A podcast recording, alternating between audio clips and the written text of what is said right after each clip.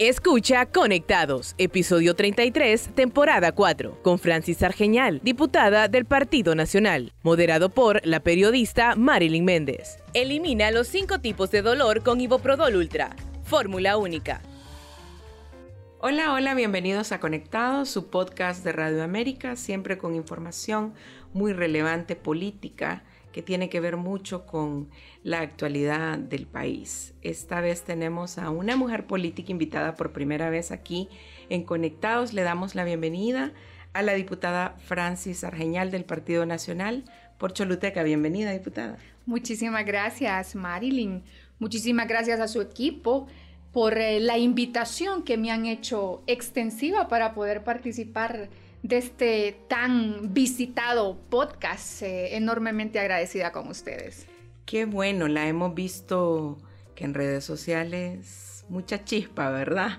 No la conocíamos, pero bienvenida, aparte de que es de originaria de un hermoso departamento al cual quiero mucho yo y que soy originaria también, así que somos paisanas, mira. De la Sultana del Sur, del mejor departamento del territorio nacional. Aprovecho para enviar un saludo a todos mis paisanos en el departamento de Choluteca. Qué bueno, ya vamos a hablar de la situación política y económica del departamento de Choluteca también, pero antes tenemos muchos temas de que hablar del Congreso Nacional principalmente.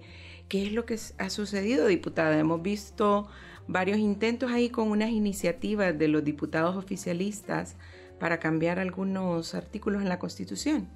Bueno, es lamentable, eh, Marilyn, hoy más que nunca, y no solo el Congreso Nacional, los diferentes poderes de Estado son noticia, precisamente por, por la ligereza y, con, y por la irresponsabilidad con la que han venido actuando de manera recurrente.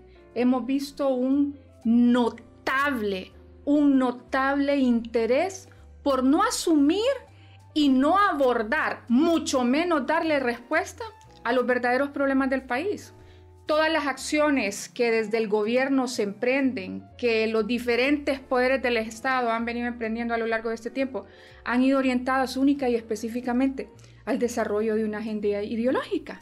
Vea, usted eh, lo, lo decía en este momento, iniciativas que hemos visto que se han presentado en el Congreso Nacional que van oriadas precisamente al detrimento de la institucionalidad, son, eh, eh, eh, atentan contra los principios democráticos de nuestro país. Y esas son características muy propias de lo que son las dictaduras. Al final no es de nadie desconocido el hecho que la, máxima del gobierno que hoy es presidido por la primera mujer presidenta, pues es la instalación de esa tan ansiada dictadura de esa tan ansiada Asamblea Nacional eh, Constituyente, ese proyecto socialista que han venido abrazando a lo largo de todos estos años y que hoy por hoy es lo que están pretendiendo desarrollar en nuestro país. Todas esas acciones, todas esas iniciativas que se han presentado van encaminadas a lo mismo, a lo mismo. Usted no ve, y es lastimoso, Marilyn, porque formo parte de ese poder del Estado. Usted no ve que el Congreso Nacional, que, que no es de nadie desconocido, Congreso Nacional es un tramitador del Poder Ejecutivo. No ve que el Congreso Nacional verdaderamente evacúe o dé respuestas a problemas estructurales en el país. El Congreso Nacional es un Congreso que no tiene agenda, el Congreso Nacional es un Congreso que turna eh, únicamente los proyectos que son de interés del Ejecutivo y de ahí paremos de contar. Y creo que eso es lamentable, creo que eso es un res irrespeto al pueblo hondureño que ha confiado en esa clase política que le representa en ese Congreso Nacional. Pero lastimosamente, Marilyn, a los políticos actuales nos abandona constantemente la coherencia. Y mire, es indignante ver que cuando estamos o, nos sometemos a esos procesos electorales, a esos procesos democráticos, le bajamos al pueblo hondureño el sol y las estrellas. Mire, los que hoy gobiernan hablaban, señalaban, cuestionaban, le prendieron fuego al país en reclamo de muchas situaciones que ellos consideraban válidas y que hoy por hoy las están haciendo exactamente igual. Entonces, ¿qué era lo que criticaban? Que no eran ellos. Ese era el problema. El pueblo hondureño les dio su voto de confianza. Y hoy más que nunca, mire, nunca he visto un alto nivel de desaprobación popular a menos de dos años de gobierno. Esta es una situación que no ha tenido precedentes en el pasado y por eso vemos esa necesidad de querer agilizar a como dé lugar todo este proceso. Sí. Diputada, vemos que en el Congreso Nacional le ha tocado difícil al oficialismo legislar, porque ustedes son una bancada bastante unida y, les ha dado guerra, por decirlo así, ¿verdad? Pero en la Corte, ¿qué sucede con esos cinco magistrados que son afines al Partido Nacional y que no han podido lograr, pues, eh, lo, más reciente, esa rotación en las salas? Vea, nosotros hemos actuado de manera responsable y hemos entendido ese lugar donde el pueblo hondureño nos colocó. No nos permitió tener la titularidad del Poder Ejecutivo. Lo entendimos. Sin embargo, somos la segunda fuerza política en verdadera oposición. Porque fuerzas políticas son seis, pero el Partido Nacional es la piedra de tropiezo que tiene el Partido Libertad y Refundación, que tiene mayoría. Y es que hemos entendido cuál es el papel que tenemos. Desde el primer momento dijimos, vamos a apoyar todas aquellas iniciativas que consideremos van a abonar en beneficio al pueblo hondureño. Y lo que no consideremos que abona, pues no lo vamos a apoyar. Y hemos sido categóricos, pero más allá de ser categóricos, hemos sido coherentes en, en la responsabilidad que tenemos y en lo que hemos venido diciendo. Ahora bien, usted ha visto en estos escasos dos años cómo se ha venido atentando en los diferentes poderes del Estado. El Poder Ejecutivo. Bueno, el Poder Ejecutivo, la presidenta fue electa de manera constitucional. Sin embargo, vemos que su gestión ha sido severamente cuestionada por, por infinidad de razones. El tema del nepotismo es, es un tema que, que, que, que, mancha, es un, es un tema que, que es eh, sujeto de infinidad de cuestionamientos y señalamientos, porque al final el, nepotismo que tanto criticaban, eso es corrupción, señores. El poder legislativo. Aunque la junta directiva, Marilyn, haya sido juramentada posterior a los dos años, el presidente del Congreso es electo por cuatro. El ingeniero Luis Rolando Redondo Guifarro continúa siendo ilegal. Y ese fue un asalto al poder legislativo. O explíqueme usted cómo la primera dama no había llegado a ninguna de las instalaciones de las legislaturas pasadas. La legislación, el cierre y la apertura de la legislación pasada, ¿quién fue? Fue doña Doris. ¿Por qué no fue la primera dama? Porque sabía que a quien tenía haciendo los mandados ahí en el poder legislativo. Era totalmente ilegal. Hoy fue porque se juramentó el resto de la junta directiva, pero la ley es clara. El presidente se escoge por cuatro años. El señor continúa siendo ilegal. Segundo poder del Estado. Tercer poder del Estado, Corte Suprema de Justicia. Señores, si en el pasado fue malo lo que sucedió, si se criticó, ¿por qué se está haciendo lo mismo? Es indignante ver lo que sucede en la casa matriz, donde se debe de dar el ejemplo, la casa que le debe de garantizar al pueblo hondureño tranquilidad y estabilidad del Estado de Derecho. Un asalto más, un golpe más, así de manera antojadiza, violentando la ley y el reglamento quitan y ponen a su antojo, violentando las precedencias en el tema de las salas. Muy a su antojo. Es lamentable. Y lamentamos, y, y se lo digo como mujer, Marilyn, porque creo que en el fondo, aunque no sea de mi afiliación política, para nosotros las mujeres el bregar en política es complejo, es complicado, son enormes desafíos. Sin embargo, uno tiene expectativas en su género. Mire, si a la presidenta le va bien, a todos nos va bien. Y uno de mujer aspira a que por lo menos eh, desarrolle un, gobierno eh, que le dé respuesta al pueblo hondureño, porque en esa medida nosotros vamos a ir captando adeptos de ese 52%, que es eh, la población femenina que todavía no termina de creer en las capacidades que como mujeres tenemos. Pero es lastimoso ver que pese a que le dieron toda la confianza a otra mujer al frente de otro poder del Estado, quedamos exactamente igual a como estamos en el Ejecutivo siguiendo una agenda ideológica muy al margen de poder salvaguardar el Estado de Derecho y la institucionalidad en el país. Sí, ya vamos a hablar de esa rotación en las salas, pero antes, diputada, usted menciona la primera dama no llegó al Congreso Nacional. Ah, ¿Se equivocó o usted considera...? Es que recordé el discurso de la hija en, en la movilización que hicieron, que, dijo que su mamá era la primera dama y, la, y no la presidenta. Ah, entonces.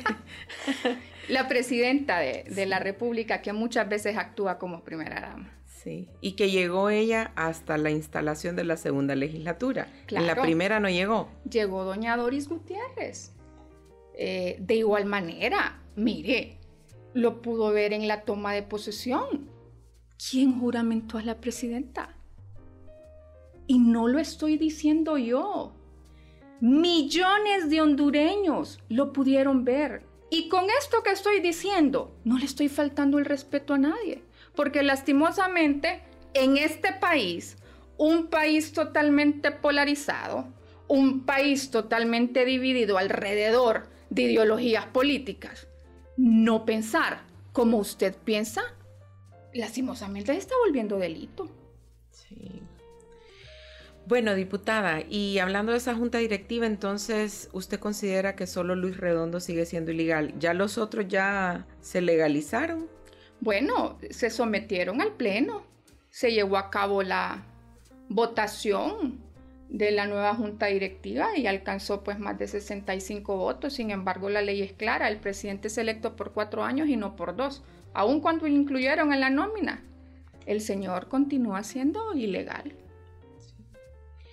Bueno, diputada, sobre estas rotaciones en las salas, ¿cuál es el interés del partido en el poder, de la presidencia de la Corte Suprema, en no hacer la rotación como se ha venido haciendo? Bueno, para empezar, recuerde que eh, las cuatro salas son de vital importancia, pero la sala de lo constitucional es la que demanda mayor importancia en, temas de país. Ahí es donde descansa la seguridad democrática de nuestro país.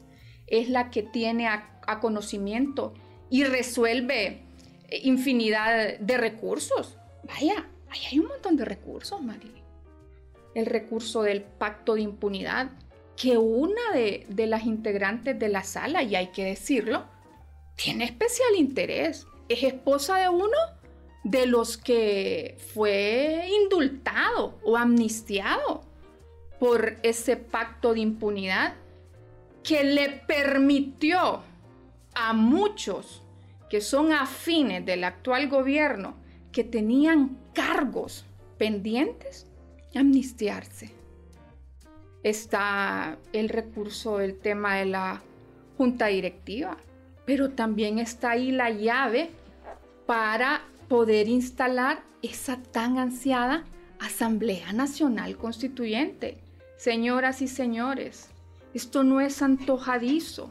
La sala de lo constitucional es la última llave que este gobierno necesita para desarrollar su proyecto ideológico.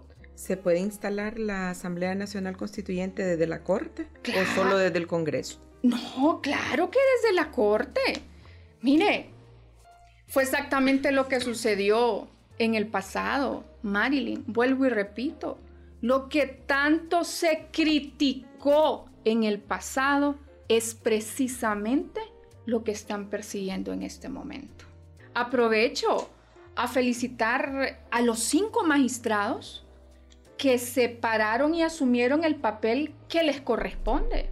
Miren, el Congreso Nacional, los 15, cuando se pararon en ese Congreso Nacional, en esa elección de segundo grado, juraron cumplir y hacer cumplir la Constitución y sus leyes. Y fueron únicamente cinco los que motivados por una serie de especulaciones se pararon, alzaron la voz, hicieron los señalamientos que tenían que hacer. Inmediatamente la presidenta de la Corte salió a través de una red social a desmentir de manera categórica lo que tanto se especulaba. Pero sorpresa, al final la especulación superó la realidad y se hicieron las rotaciones muy, pero muy lejanas a lo que la ley establece.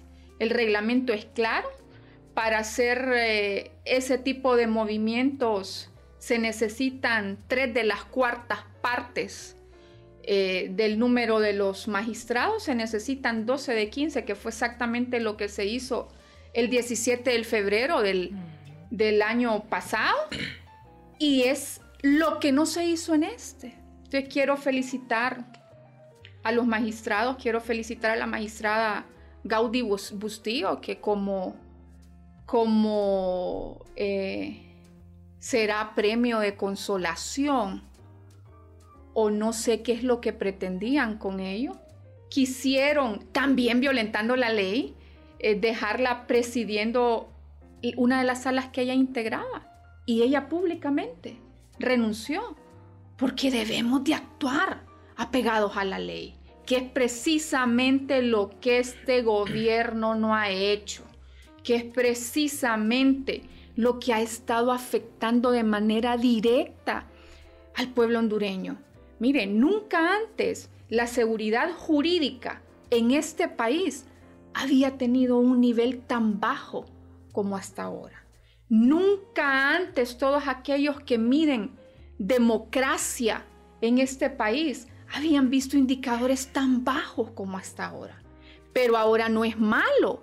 Ahora los ataques son para todos aquellos encargados de hacer las mediciones correspondientes dentro y fuera del país, sin ponerse a ver que hay que hacer una reintrospección porque el pueblo les ha dado la oportunidad de gobernar hoy este país, pero para que le den respuesta a las múltiples necesidades que hoy aquejan. Sí, retrocedamos un poco, diputada, a la sala constitucional del gobierno anterior, donde se gestó la reelección del expresidente Juan Orlando Hernández y que fue duramente criticado su partido. ¿Cómo analizan esto ahora? Claro, eh, Marilyn, eso creo que pese a que yo soy nacionalista, pese a que actualmente soy diputada por el Partido Nacional, yo no puedo ser doble moral. Yo no puedo decir un día esto está bien y al día siguiente decir esto está mal porque lo hizo o porque no lo hizo mi partido. Eso es algo que también le, le pasó factura, no solo al país, sino también al partido. Entonces es ahí donde yo no entiendo y es ahí donde yo señalo cada vez que puedo la incoherencia que gobierna la clase política. Hoy más que nunca la clase política está desprestigiadísima en nuestro país, porque hoy decimos una cosa y mañana decimos otra cosa conforme a los intereses que nos benefician a cada uno. Entonces, señoras y señores, si en el pasado fue malo, hoy tiene que continuar siendo malo. Y eso es lo que no está sucediendo. Vea, mire, es lamentable, es grosero para el pueblo hondureño escuchar muchas veces a funcionarios que se quieren defender como gato panza arriba y que lo primero que hacen es decir es, pero en el, pero en el gobierno pasado, cuando lo hacía el gobierno pasado no era malo. Es que hoy son gobierno por los errores que se cometieron los gobiernos pasados, no únicamente el gobierno del Partido Nacional. Si nosotros sabemos que si, y, tenemos la firme convicción que si las cosas las hubiéramos hecho del todo bien, hoy seríamos gobierno. Lastimosamente hubieron errores. El pueblo no nos dio el apoyo, no depositó en nosotros la confianza, lo entendimos, hoy somos oposición, pero a ustedes sí se las dio.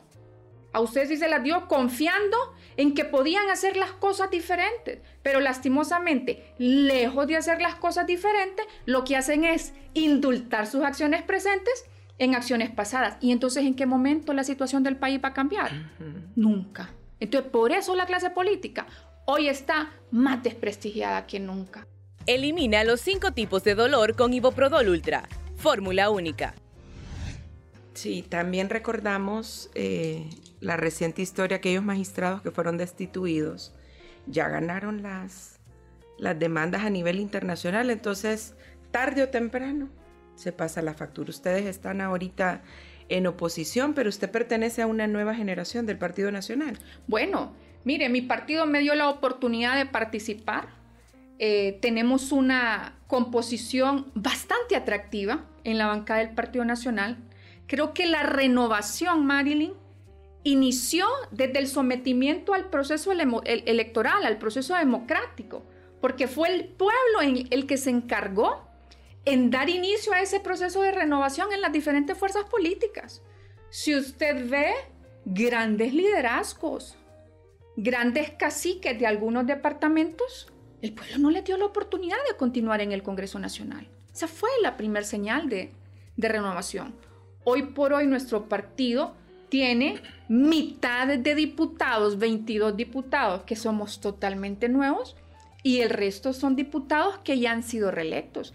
Y yo agradezco principalmente, bueno, a Dios, a mi departamento, al departamento de Choluteca, que me dio no solo eh, la oportunidad eh, de llegar, sino que me dio la confianza y esto es algo que todos los diputados debemos de sentir eh, o, tener ese sentido de responsabilidad, que tenemos el honroso privilegio de representar a cada uno de nuestros, nuestros departamentos. Y esa representación la tenemos que hacer con responsabilidad.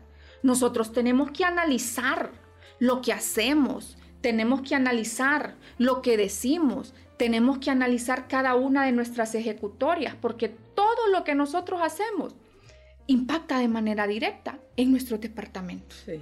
Y ahora la gente pide más rendición de cuentas, ¿verdad? Claro, claro en redes sociales, también cuando va a las comunidades, lo mismo, ¿verdad? Diputada, volviendo al tema de la Corte, ¿qué papel está jugando el Partido Liberal en todo esto? Mire,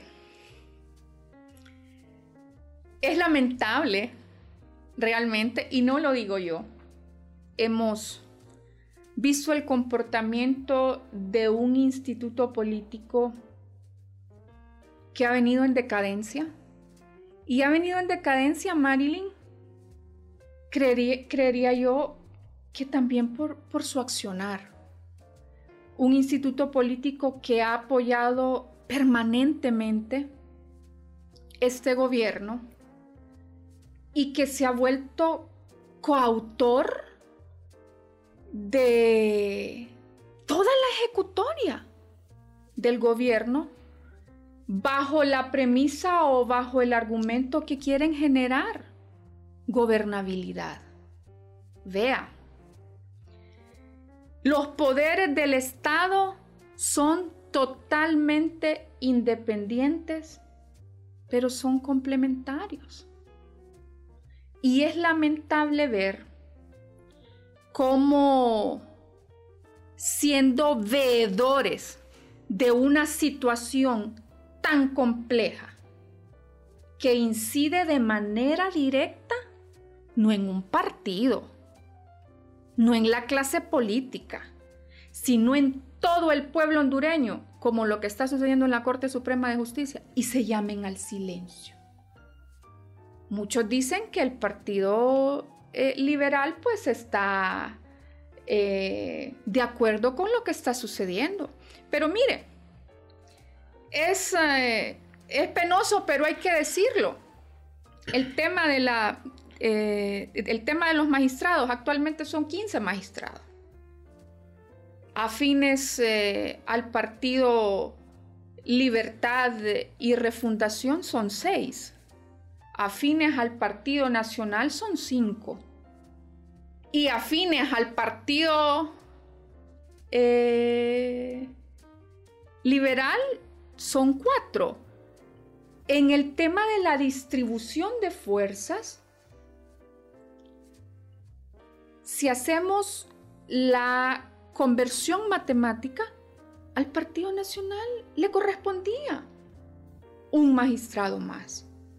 Sin embargo, ese magistrado se le dio al Partido Liberal sabiendo que ese magistrado es más libre que liberal, precisamente porque lo que se está tratando de orquestar ahí es el candado para asegurar ese proyecto de continuidad de los que hoy no gobiernan.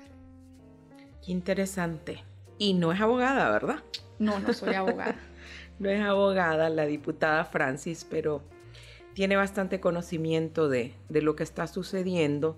Y para nosotros en general es bastante complicado saber qué es lo que pasa en el Congreso y luego en la Corte. Y a ver si me, si me cuentas si esa iniciativa del diputado Ramón Barrios de quitarle atribuciones a las Fuerzas Armadas se hizo para entretenernos mientras se daba lo de la Corte. Mire, em, miramos ahí algunos comentarios que surgieron de parte del, del Poder Ejecutivo donde aducían no tener conocimiento de ello, pero ni la hoja de un árbol se mueve, creería yo, sin el conocimiento de los que gobiernan este país. Usted vio que esa fue una semana bastante difícil. Por un lado, un diputado que recién se incorpora al Congreso Nacional, que es un diputado suplente que venía de trabajar en, en Casa de Presidencial, entendería yo, presentó un proyecto en el cual pide algunas reformas para penalizar o quitarles personerías jurídicas a, institutos políticos que, hayan cometido eh, una serie de delitos que él estipula ahí. Por el otro lado, el diputado Barrios presenta ese proyecto de ley en el Poder Legislativo. Y por el otro lado, se le está dando ese zarpazo ese golpe constitucional en la Corte Suprema de Justicia. Eso no es casualidad. Eso no es casualidad. Están atentando con la democracia del país. Están siguiendo una pauta, una pauta bien definida. Vea, y, hasta cierto punto es, es chistoso.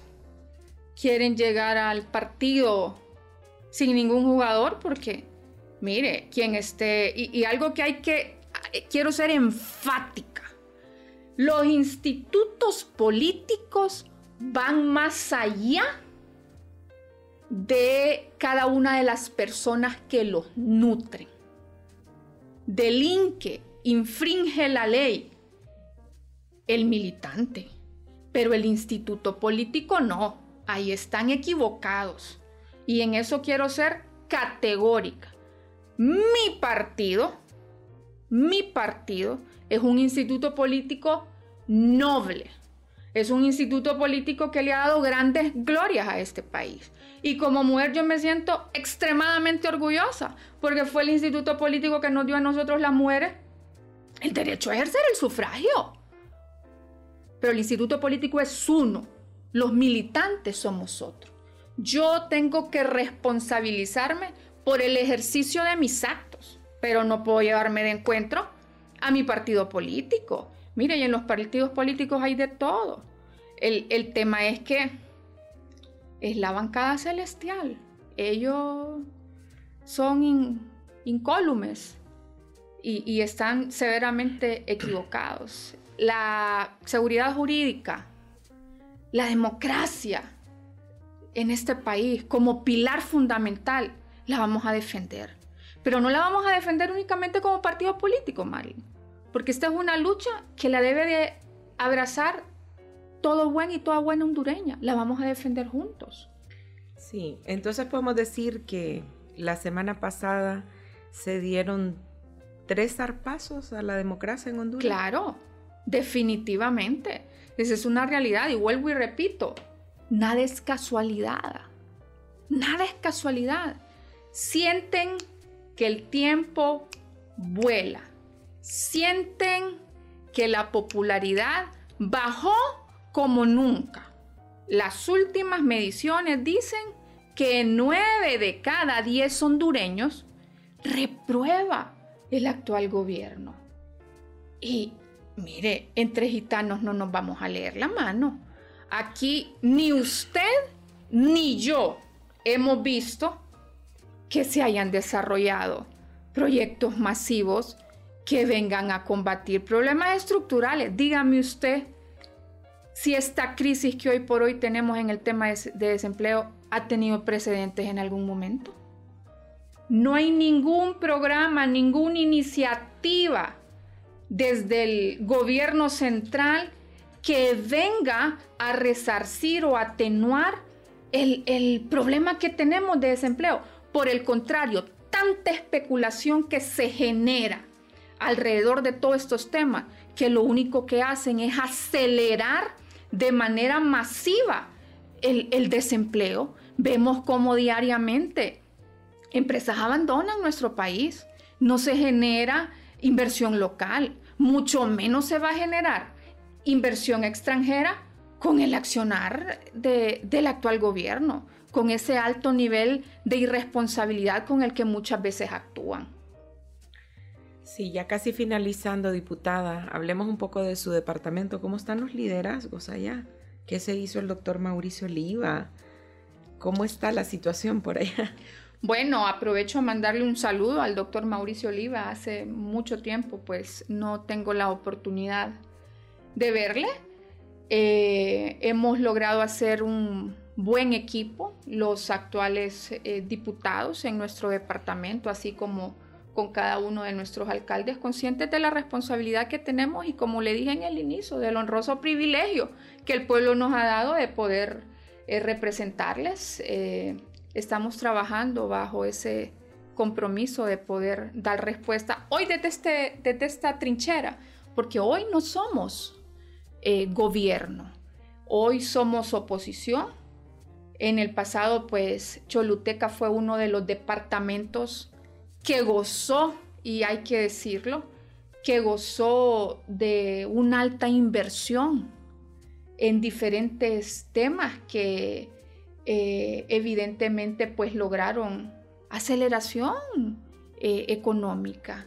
Y aunque digan lo contrario, hay un diputado que recurrentemente dicen que no hizo nada. Y ahí transita él en esas dos o tres prados que anda, por esa calle eh, del sur que la hizo el gobierno del presidente Juan Orlando Hernández, pero se le olvida cuando pasa por ahí.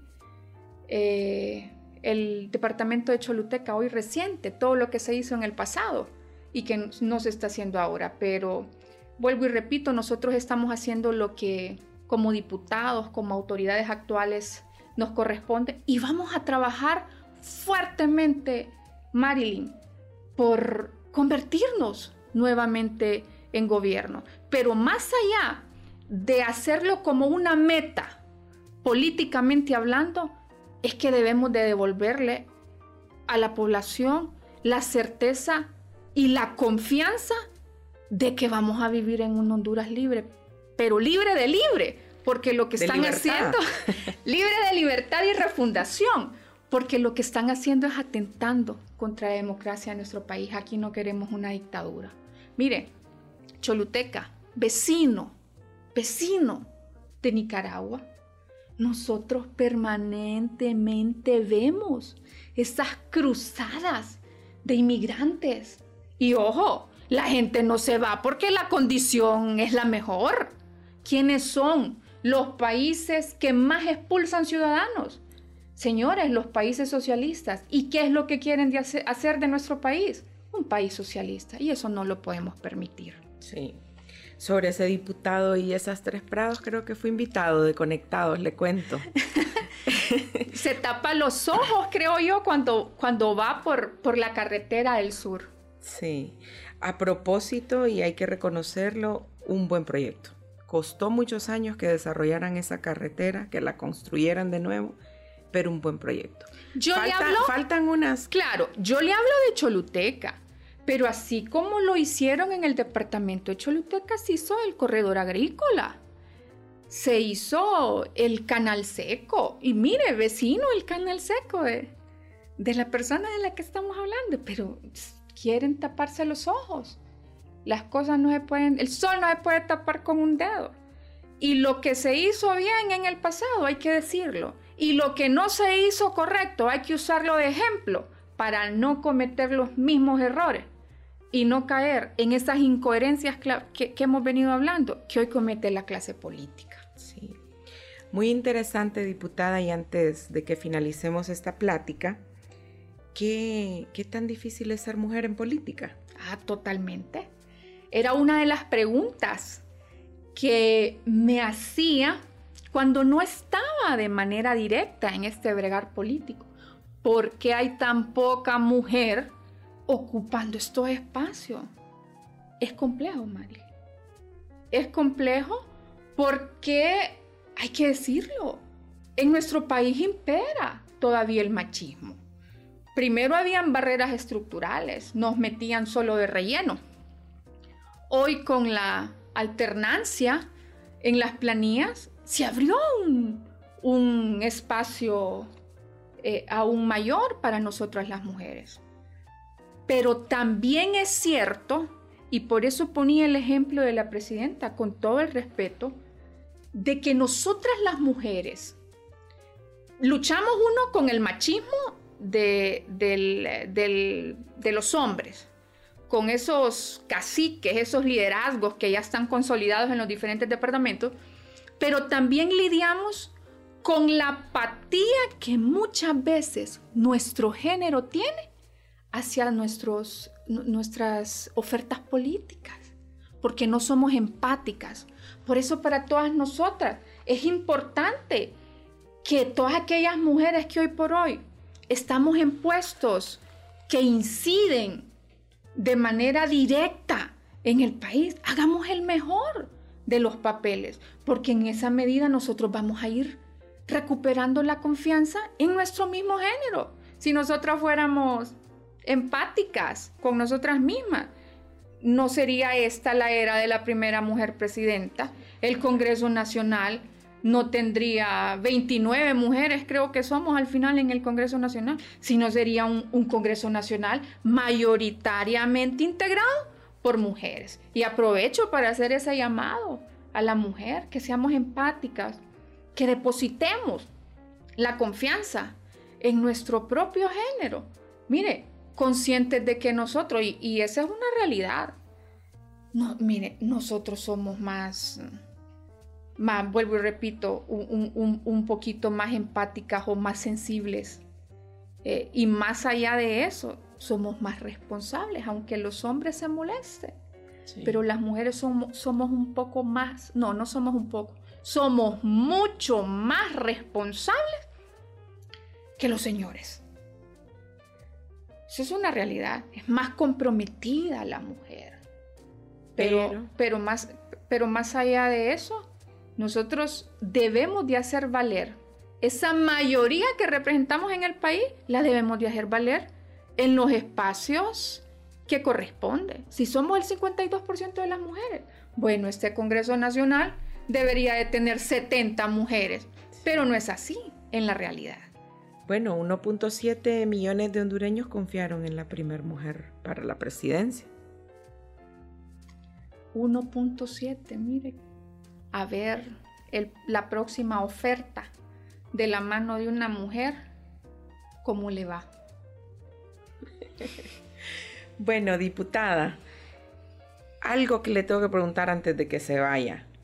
Yo veo que el Partido Nacional está como renovándose, los veo agrupándose alrededor de Tito Asfura, de Tomás Zambrano y que se están alejando del Juan Orlandismo y de David Chávez.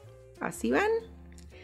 Mire, lo dije hace un momento.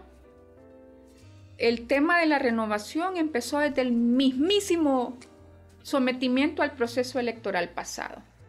El pueblo hondureño dio inicio a ese proceso a través de la depuración de algunos liderazgos. Como partido tenemos clara cuál es nuestra misión actual y cuál es nuestra misión futura. Eh, mentirosa sería si no le digo que su servidora, de hecho, aquí lo ando, su servidora no simpatiza con ese hombre que se ganó el corazón de millones de hondureños, millones de hondureños, que es Papi a la Orden. Y evidentemente la mayoría del partido está apoyando ese proyecto eh, político. Se está haciendo el trabajo en los 18 departamentos del territorio eh, nacional eh, alrededor de ese proyecto político. El Partido Nacional está más vivo que nunca. El presidente de nuestro instituto político está atravesando una situación difícil. Pero mire, yo aquí lo tengo que decir. Eso es persecución política.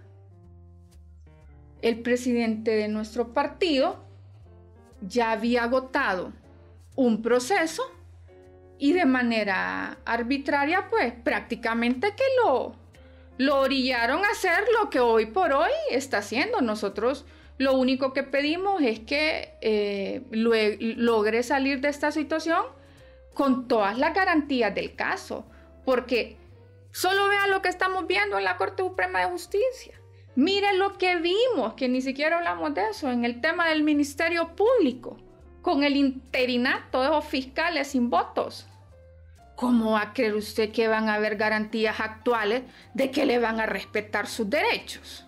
Bueno, se los van a respetar solo si usted eh, comulga con el pensamiento del partido que hoy gobierna. De lo contrario, no.